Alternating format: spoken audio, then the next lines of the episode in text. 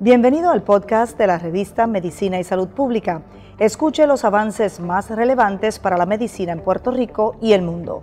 Si desea ver este podcast en vídeo, puede hacerlo en nuestro canal de YouTube Revista MSP.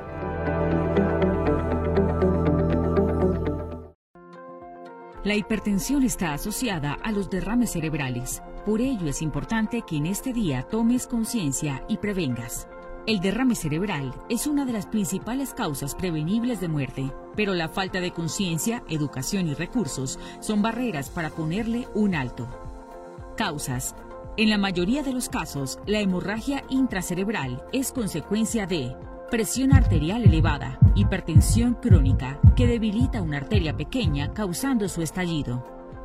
Los factores de riesgo que pueden contribuir a este tipo de hemorragia son los siguientes consumo de cigarrillos, obesidad, una dieta poco saludable, como por ejemplo una dieta rica en grasas saturadas, grasas trans y calorías. Síntomas. Los síntomas más comunes de un derrame cerebral incluyen confusión o dificultad para la comprensión, dificultad para hablar, mareos o problemas de equilibrio o de coordinación, pérdida de conciencia, problemas con movimientos o al caminar, Convulsiones. Dolores de cabeza severos sin ninguna otra causa conocida. Problemas de visión, como ceguera o pérdida de la visión en uno o ambos ojos. Debilidad o entumecimiento de la cara, el brazo o la pierna, especialmente en un lado del cuerpo. Otras señales menos comunes de un derrame cerebral son náusea repentina, vómito o fiebre no causada por una enfermedad viral, reduce el riesgo tomando en cuenta las siguientes medidas. Mantener la presión arterial dentro de los valores normales. Si fumas, deja de fumar. Mantener el azúcar de la sangre o glucosa dentro de los valores normales. Si tienes una enfermedad del corazón, recibir el tratamiento adecuado. Mantener el colesterol dentro de los valores normales. Mantenerte en un peso saludable. Mantenerte activo Tener una alimentación saludable. ¿Qué es la hipertensión?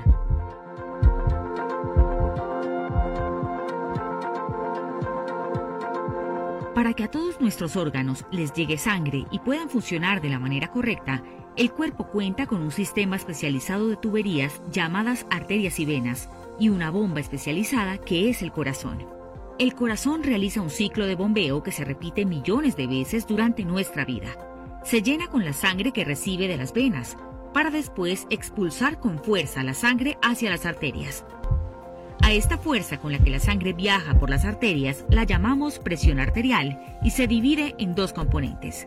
La presión máxima, llamada sistólica, que representa la fuerza ejercida por la sangre en las arterias cuando el corazón se contrae o late, y la presión mínima, conocida como diastólica, que mide esta misma fuerza, pero en el momento en el que el corazón está llenándose, entre medio de los latidos.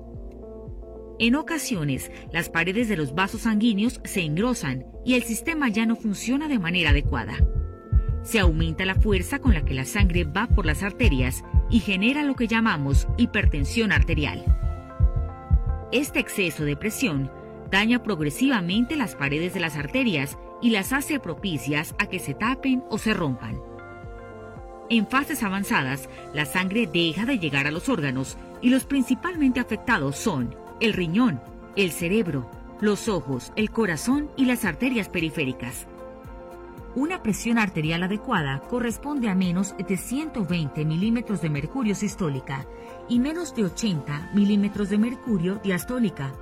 Hablamos de hipertensión arterial cuando la presión sistólica es igual o mayor a 140 milímetros de mercurio, la diastólica igual o mayor a 90 milímetros de mercurio o cuando ambas se encuentran elevadas, mientras la presión alcance niveles muy altos o dure más tiempo elevada. Por eso, es necesario acudir a controles médicos periódicos y evitar estilos de vida poco saludables.